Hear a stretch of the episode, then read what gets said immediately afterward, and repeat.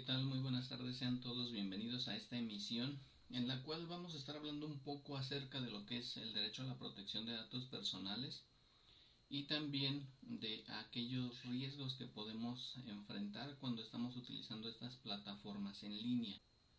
Y bien, vamos a partir con esta frase que dice que la desconfianza es la madre de la seguridad.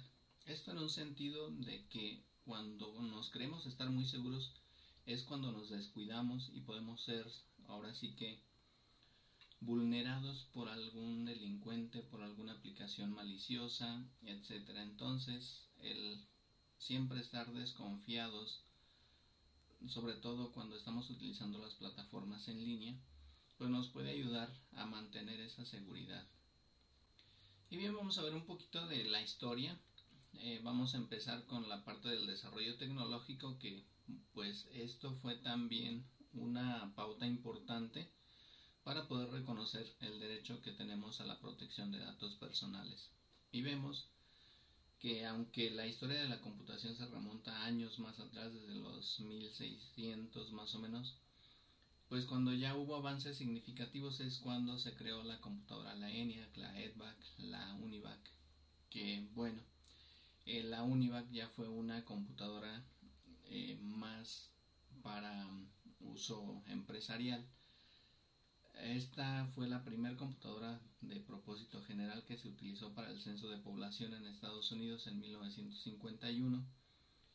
Y aunado a estas tecnologías que ya permitían hacer un procesamiento de datos masivo, pues también venía ya trabajándose con el proyecto de ARPA, que posteriormente se llamaría ARPANET. Y que bueno, esto fue lo que dio como resultado el protocolo de Internet, que es el que nos permite conectarnos para poder compartir información en la red. Entonces, estas son tecnologías que marcaron una pauta en el desarrollo tecnológico. Posteriormente, en 1989, Tim Berners-Lee creó la web, el protocolo HTTP, para poder transmitir información que se pudiera compartir en la red, pero a través de este protocolo de hipertexto. Y en la actualidad pues tenemos un montón de tecnologías que son las que estamos utilizando como dispositivos inteligentes, realidad aumentada, inteligencia artificial, machine learning, internet de las cosas y incluso ya vemos que la tecnología no solamente se ha utilizado en los dispositivos sino que también personas que ya se empiezan a insertar chips de tecnología para poder percibir ciertas cosas que de manera natural no podemos hacer. Y por el lado normativo vemos también que se estaban más o menos a la par desarrollando ciertas normativas. Si bien el desarrollo tecnológico tuvo mucha influencia militar, porque eran tecnologías que se utilizaban en un principio para los militares, pues también estaba en proceso la Segunda Guerra Mundial. Entonces, estas tecnologías pues tenían como finalidad apoyar al gobierno para poderse comunicar de manera segura. Incluso ARPANET, la finalidad era que si destruían la base militar, pudieran seguir comunicados con sus ejércitos a través de los nodos que estaban conectados en esta red. Entonces, regresando a lo que es la parte normativa, vemos que en 1948 se crea la Declaración Universal de Derechos Humanos, que más o menos concuerda con el desarrollo de la EDVAC y de la UNIVAC. Entonces, en esta declaración, que era un documento, ahora sí que informativo, no era de, obligada aplicación, pues se reconocían los derechos.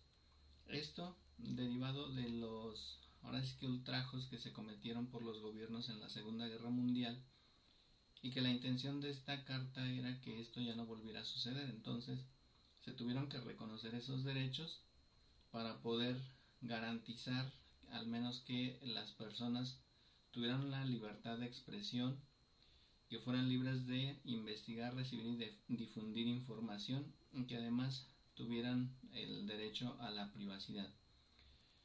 Entonces, Así es que en el artículo 19 de la Declaración Universal de Derechos Humanos se reconoce tanto la libertad de expresión como el derecho a la información, que son estas facultades que nos permiten investigar, recibir y difundir información a través de cualquier medio y sin limitación de fronteras. Y también en el artículo 12 se reconoce el derecho a la privacidad. Entonces dice que nadie será objeto de injerencias arbitrarias a su vida privada, su correspondencia, su domicilio, y que las leyes deberán proteger contra tales injerencias. Y bien, esto se retoma en 1966 en el Pacto Internacional de Derechos Civiles y Políticos, en el cual se retoma de una manera muy similar a como viene en la declaración, y en el artículo 19 eh, se queda igual lo que es el derecho a la libertad de expresión y el derecho a la información. En el artículo 17 se contempla lo que es el derecho a la privacidad. Ahora, este documento para los países firmantes sí es obligatorio, entonces tendrán que adecuar las leyes locales para cumplir con lo que se está pactando en este documento.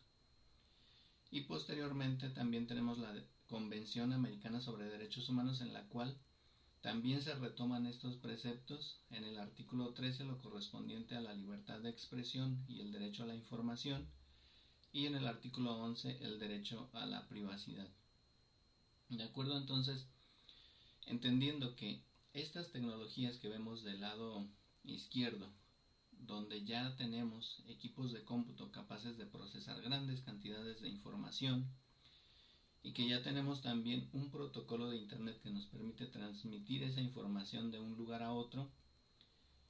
Entonces, más o menos vemos que en estas épocas, en estos años, concuerda en 1969 la publicación del proyecto de Internet y 1970 vemos entonces que ya empieza a trabajarse sobre legislaciones para poder limitar la tecnología para poder garantizar la privacidad de las personas. Es decir, estas tecnologías que ya se, se desarrollaron tienen un límite. Ese límite va a ser proteger o, digamos, garantizar que la privacidad de las personas no se vulnere con estas tecnologías. Y así es que en el estado de Hesse en Alemania en 1970 se crea la primera ley sobre protección de datos personales, bueno, sobre tratamiento de datos personales. Y en 1973 ahora sí se crea la que se conoce como la primera ley en el mundo de protección de datos personales. Entonces esta es la primera ley de protección de datos personales que es de Suecia en 1973. Y posteriormente en Estados Unidos también se crea la Privacy Act, que es la correspondiente, entonces son las tres leyes que se crean en estas épocas. Y pues vemos que es la primera generación del derecho a la protección de datos personales y está muy ligado entonces a lo que es este desarrollo tecnológico y las posibles vulneraciones que estas tecnologías podrían tener en la privacidad de las personas. Entonces, partiendo de aquí, nos vamos ahora al contexto mexicano y vemos que este derecho a la protección de datos personales se reconoce a partir del 2009. Entonces pasaron bastantes años desde que estas leyes se crearon en Europa y Estados Unidos para que en México fuera reconocido como un derecho humano la protección de datos personales. Sin embargo, también vemos que en 1957 se reconoce ya constitucionalmente el derecho a la información. Cuando se agrega en el artículo sexto, en la parte final, este texto que dice que el derecho a la información será garantizado por el Estado. Ahora, en 2013, también dice que el Estado garantizará el derecho de acceso a las tecnologías de la información y comunicación, incluido el de la banda ancha e Internet. Es decir, desde 2013, aparte de tener ese derecho a la información, también tenemos derecho a las tecnologías. Estas tecnologías que habilitan este derecho a la información, es decir, me permiten acceder a información, me permiten investigar y me permiten difundir, me permiten también ejercer mi libertad de expresión. Obviamente, estas tecnologías o el uso de estas tecnologías y estos derechos que yo tengo para recibir y difundir información, pues tendrán un límite, que ese límite pues es cuando ataque a la reputación de las otras personas o cuando afecte a terceros o cuando se trata de datos personales. Estos van a ser eh, confidenciales y no los podemos estar difundiendo a través de ninguna tecnología ni de ningún medio. Entonces, a partir de 2009, que ya nos dice la Constitución que toda persona tiene derecho a la protección de sus datos personales, pues vemos que es necesario que se creen las leyes que van a ahora sí que a garantizar el respeto de este derecho. Remontándonos un poquito a lo que son las leyes, pues se crea en 2010 la Ley Federal de Protección de Datos Personales en posesión de los particulares y en 2017 se crea la Ley General de Protección de Datos Personales en posesión de los sujetos obligados, de las cuales, bueno, en algún momento hablaremos un poco más sobre estas leyes. Sin embargo, ahora vamos a ver un poco sobre lo que decíamos respecto a ese derecho que tenemos a las tecnologías de la información, incluida la banda ancha e Internet, que si vemos, pues habilitan el derecho a la información, pero que a su vez van a tener el límite en lo que es el derecho a la protección de datos personales. Entonces, nos vamos a ver que realmente el derecho a la protección de datos personales, como lo define el INAI, es la facultad que la ley otorga para que tú como dueño de tus datos decidas a quién proporcionas tu información, cómo y para qué. Y este derecho también te da la, la facultad para que tú puedas acceder, rectificar, cancelar u oponerte al tratamiento de esa información cuando así lo permita la ley. Entonces, estos son los conocidos como derechos ARCO. Vemos que sí hay un derecho entonces a la protección de datos personales que obliga a las empresas o a quien recolecta datos personales a tratarlos de forma adecuada de acuerdo a los principios que establece la ley y que además tenemos nosotros estas facultades para poder tener un control de nuestra información y cuando ya no es necesario que esa empresa los tenga, nosotros podemos solicitar la cancelación de los mismos. Ahora, de acuerdo a lo que dice la ley, este, un dato personal es cualquier información concerniente a una persona física identificada o identificable. Y también nos dice que se considera que una persona es identificable cuando su identidad pueda determinarse directa o indirectamente a través de cualquier información. Y aquí volvemos un poco a retomar la parte de las tecnologías, porque, pues sí, entendemos que datos personales a lo mejor es el nombre, mi domicilio, mi imagen, porque a través de estos datos o a través de esta información se puede determinar mi identidad, me pueden ubicar. Pero ¿qué pasa cuando estamos utilizando estas tecnologías? Estas tecnologías tienen una tarjeta de conexión a la red, la cual es única, y esa dirección IP física es la que va a identificar a ese dispositivo en la red. A través de esta es que se hace una identificación del dispositivo. Pero si tomamos en cuenta que con ese dispositivo se inicia sesión en algún servicio a nombre de tal persona, pues ya vamos a ir concatenando información que puede ahora sí que revelar la identidad de, esas personas.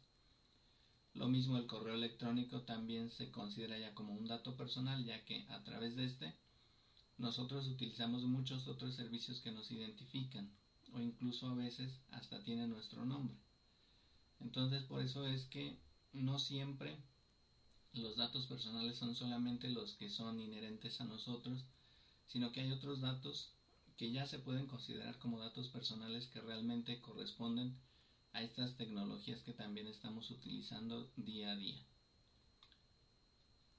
Y realmente lo que se trata de proteger con el derecho a la protección de datos personales pues son estos derechos de la personalidad entonces aquí vemos que tenemos una esfera social en la cual nosotros somos libres de movernos, somos libres de comprar, de vender, pero obviamente nosotros tenemos que compartir cierta información en esta esfera social para poder llevar a cabo estas transacciones comerciales o para podernos mover, para podernos desarrollar libremente. Sin embargo, pues esta información deberá ser información de identificación. En algunos casos, cuando se requiere, pues sí, información tal vez patrimonial. Pero esto obviamente a reserva de, de lo que se requiera para llevar a cabo esa transacción que estamos haciendo. Imaginemos, estoy haciendo una compra en línea.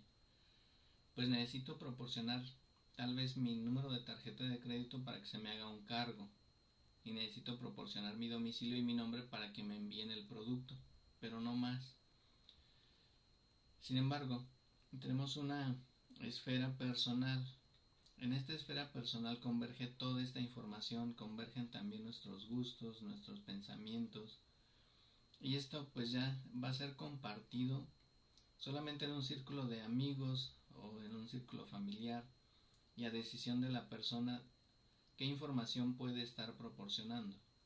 Sin embargo, también aquí vemos que, de acuerdo a cómo se comporta esta persona en este círculo social de, de amistades, que es una esfera un poco más privada, pues va a ir este también creando información que podría dañar o en este caso podría digamos afectar su reputación, su honor, su dignidad, su propia imagen. Entonces habrá que tener cuidado con la información que se proporciona y quienes tienen acceso a esta información también deberán tener respeto por la misma. Pensemos en la propia imagen. ¿Cuántas veces en una fiesta alguien se pone bien borracho, le toman fotos y las suben a una red social? Eso podría empezar a dañar la imagen de la persona o podría verla alguien de su trabajo quizá y va a empezar a, deteriorar esa imagen que tienen de esta persona y eso le podría afectar laboralmente o profesionalmente.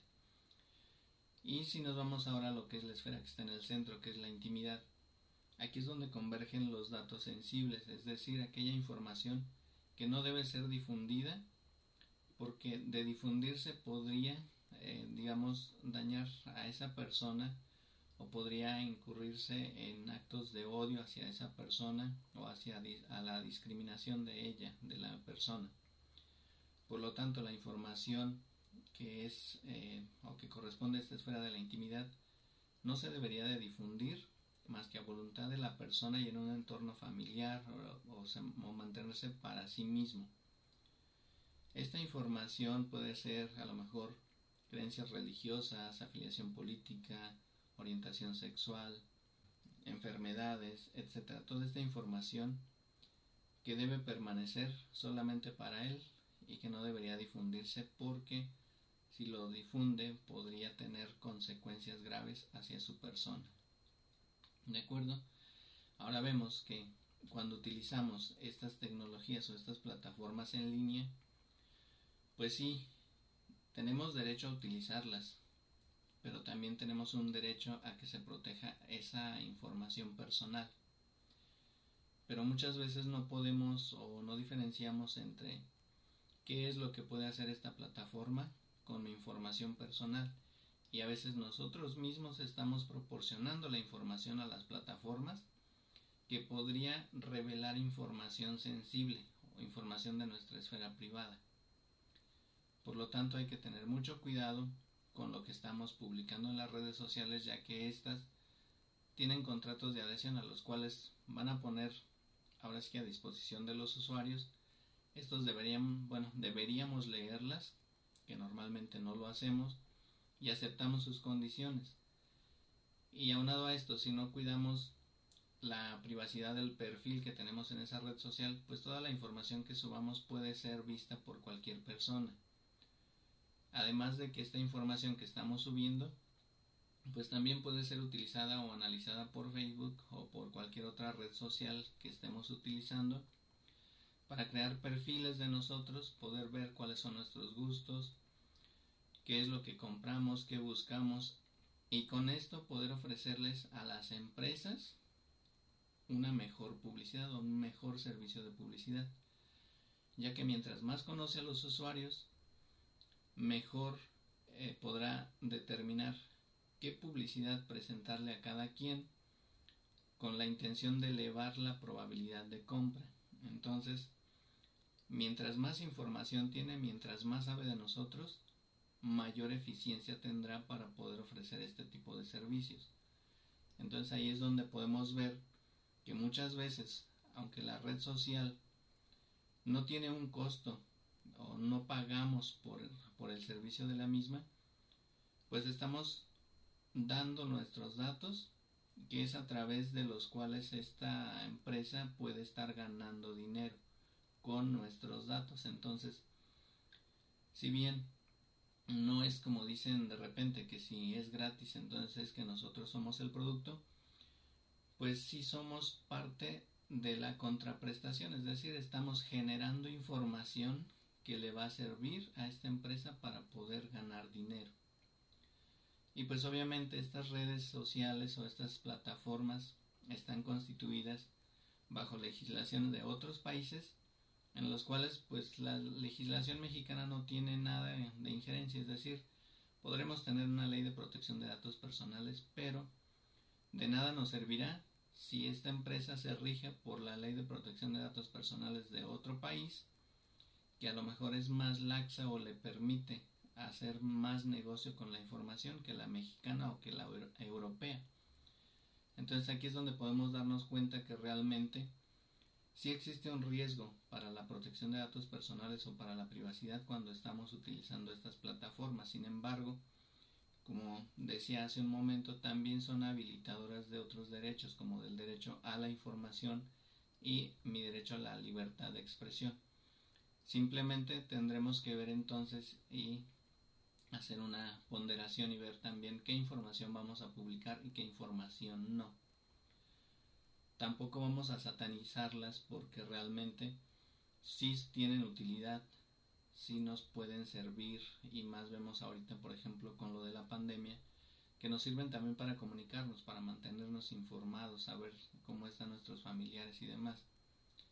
Pero habrá que entonces ir revisando tanto la privacidad que tiene nuestro perfil como la información que estamos compartiendo. Y pues vemos aquí la cantidad de, datos que recolecta cada una de estas redes o de estos servicios este, digitales. Tenemos aquí a Signal, Telegram, WhatsApp y Facebook, aunque también podríamos aquí agregar quizá a Twitter. Vemos que, bueno, Signal dice que no, recolecta información personal más que el número de, de teléfono y que no lo utiliza para nada.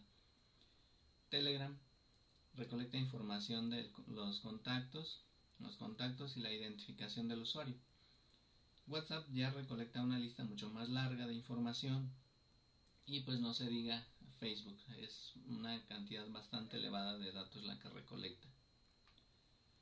Y aquí vemos también cuánto es lo que saben de nosotros estas empresas y el número uno pues también lo sigue teniendo Facebook con el 70.59% de un reconocimiento de nosotros basado en esta lista de datos que están aquí en las columnas. Y pues luego le sigue Instagram, que realmente también es parte de Facebook, sigue Tinder, Grindr, y aquí podemos ver toda la lista. Entonces vemos que realmente sí conocen bastante de nosotros estas plataformas, sí recolectan información, sí hacen análisis de la misma para mejorar su servicio. De acuerdo, ahora vemos aquí lo que decíamos, si realmente no tiene costo el uso de las redes sociales, bueno, en realidad no nos cuesta dinero, nos cuesta datos y los datos tienen valor. Entonces, digamos que no es gratis, estamos pagando con nuestra información estos servicios. Y aquí podemos ver una imagen en la cual nos muestra la cantidad de información que se mueve en el mundo por minuto a través de plataformas digitales. Podemos ver un dato bastante elevado. Por ejemplo, en el envío de correos son 188 millones de correos por minuto. Las búsquedas que se hacen en Google, 4.497.420 búsquedas. Los mensajes que se envían, 18 millones 100 mil Y aquí podemos ir viendo todos los datos que son bastante increíbles. Eh, de aquí es de donde viene ahora sí que la palabra del Big Data, que son grandes cantidades de información las que se están moviendo en, el, en la red cada minuto. Entonces imagínense, esto es cada minuto todo lo que se va a mover en un día de información. Y si toda esta información puede estar siendo analizada, pues estas empresas llegan a conocer mucho de nosotros. Y aquí vemos también pues las utilidades que estas empresas pueden tener con sus plataformas en línea. Entonces vemos que está Apple, Amazon, Google, Microsoft, Samsung, Walmart y aquí sigue la lista. Y digo, este es el top 10, pero pues la lista todavía continúa. Entonces realmente vemos que esa información que están recolectando pues sí tiene una utilidad, sí genera dividendos y por eso es que siguen analizando tanta información y por eso el interés de poderla recolectar y poderla procesar.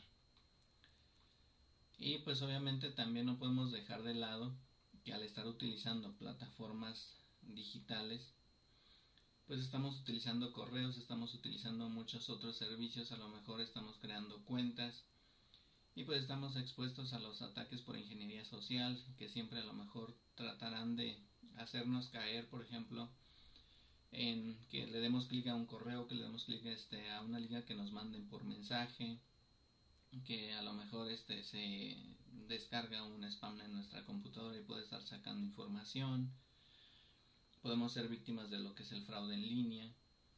También se dan mucho los ataques a las conexiones, que es más que nada tratar de poder infectar estos servicios para poder engañar a los servidores que cuando haces una búsqueda tu servidor resolver va a buscar la ahora sí que lo que tú estés buscando y se va a encontrar con un servidor que a lo mejor es el que tiene almacenada esa información. Pero si este está infectado te va a regresar el resultado tal vez de lo que está contenido en el servidor malicioso. Y esto pues podría también resultar en que a lo mejor las páginas que tú buscabas estén clonadas en este servidor y estés proporcionando información a un atacante. Ataques a contraseñas pueden ser ataques por fuerza bruta o ataques de diccionario poner eh, muchas palabras para tratar de adivinar cuál es tu contraseña de algún servicio o de tu equipo de cómputo y poder acceder a ella. O ataques por malware que pues vienen todos los las clasificaciones o variantes de virus, los keylogger, que lo que van a hacer es instalarse en tu computadora y cuando tecleas información o palabras lo que hacen es capturarlas y enviarlas a un correo electrónico. Y uno de los bastante temidos a lo mejor en estos momentos es el ransomware, que lo que hace es encriptarte la información y pedirte un rescate para podértela devolver, lo cual pues no está probado todavía de que sí te la vayan a devolver, puede que sí, puede que no, pero pues es uno de los más temidos, ¿no? Aún en este momento y sobre todo pues en el sector empresarial ya que te puede encriptar servidores, bases de datos e información de usuarios. También eh, sacaron hace poco un tipo, una variante de, virus que se instala en la memoria de arranque, en el CEMOS. Y lo que hace es que si tú, sobre todo en lo que son las responsabilidades que la ley establece para quienes tratan los datos personales. Entonces, nos estaremos viendo en siguientes emisiones. Que tengan muy buena tarde. Hasta la próxima.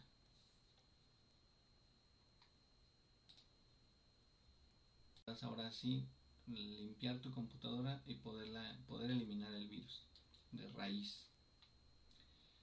Y bueno, aquí vemos un poquito de el valor de los datos, ya decíamos, los datos tienen un valor, tanto así que quienes se roban la información, quienes cometen estos ataques a, servicios digitales o que cometen, utilizan virus o cometen estos delitos para poder robarse la información, pues aquí vemos que el historial médico puede llegar a costar hasta mil dólares si está completo. Las fotos y videos de los viajes, 92 dólares. Eh, las credenciales de PayPal, 247 dólares. Y aquí podemos ver toda la lista. Entonces vemos que realmente si hay un hay gente interesada en pagarlo. Por lo mismo que hay gente interesada o empresas interesadas en pagar esto, es que existen las personas interesadas en poder vulnerar la seguridad para poderse llevar esta información. Si los datos no valieran en el mercado negro, pues yo creo que no habría tanta, tantos ataques para robar información.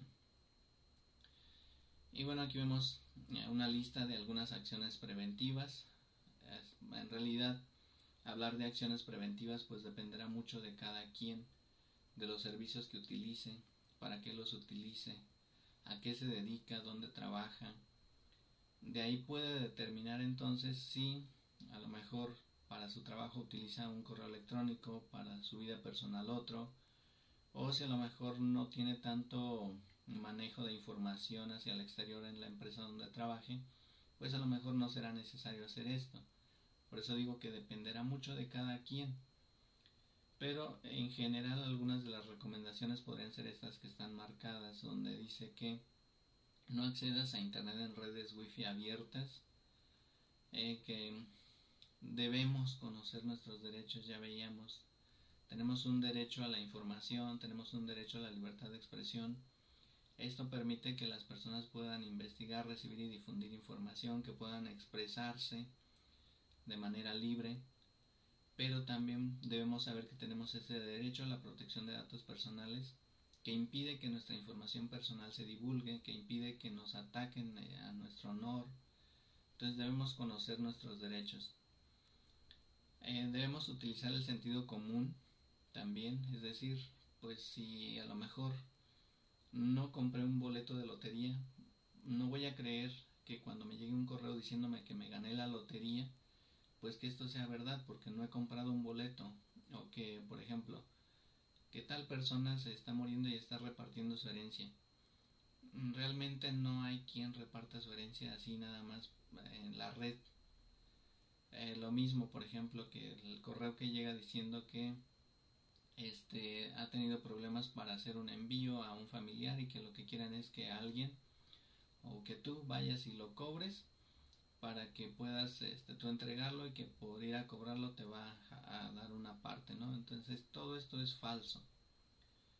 Mantener tu red wifi privada, esto pues se refiere también a que normalmente cuando nos instalan un modem trae una red wifi que está visible.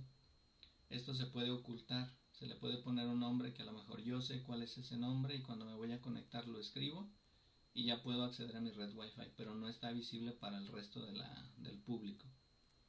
Debemos verificar la veracidad de los correos recibidos, es decir, muchas veces nos llega un correo en el que dice que tenemos una factura, que tenemos un recibo y nos da una liga en la cual pide que le demos clic para poder descargarlo. Muchas veces esto lo que va a hacer es descargarnos un virus o mandarnos a algún sitio donde nos va a pedir que ingresemos algún dato personal, alguna contraseña, un número de nombre de usuario. Entonces todo esto debemos verificarlo, podemos dar clic derecho, inspeccionar, podemos ver hacia dónde nos está dirigiendo para poder determinar si es real o es falso y ante la duda pues preferible no dar clic. De acuerdo entonces pues por esta emisión es todo. Espero les haya gustado. Posteriormente estaremos haciendo ya algunas emisiones un poco más específicas, sobre todo en lo que son las responsabilidades que la ley establece para quienes tratan los datos personales. Entonces, nos estaremos viendo en siguientes emisiones. Que tengan muy buena tarde. Hasta la próxima.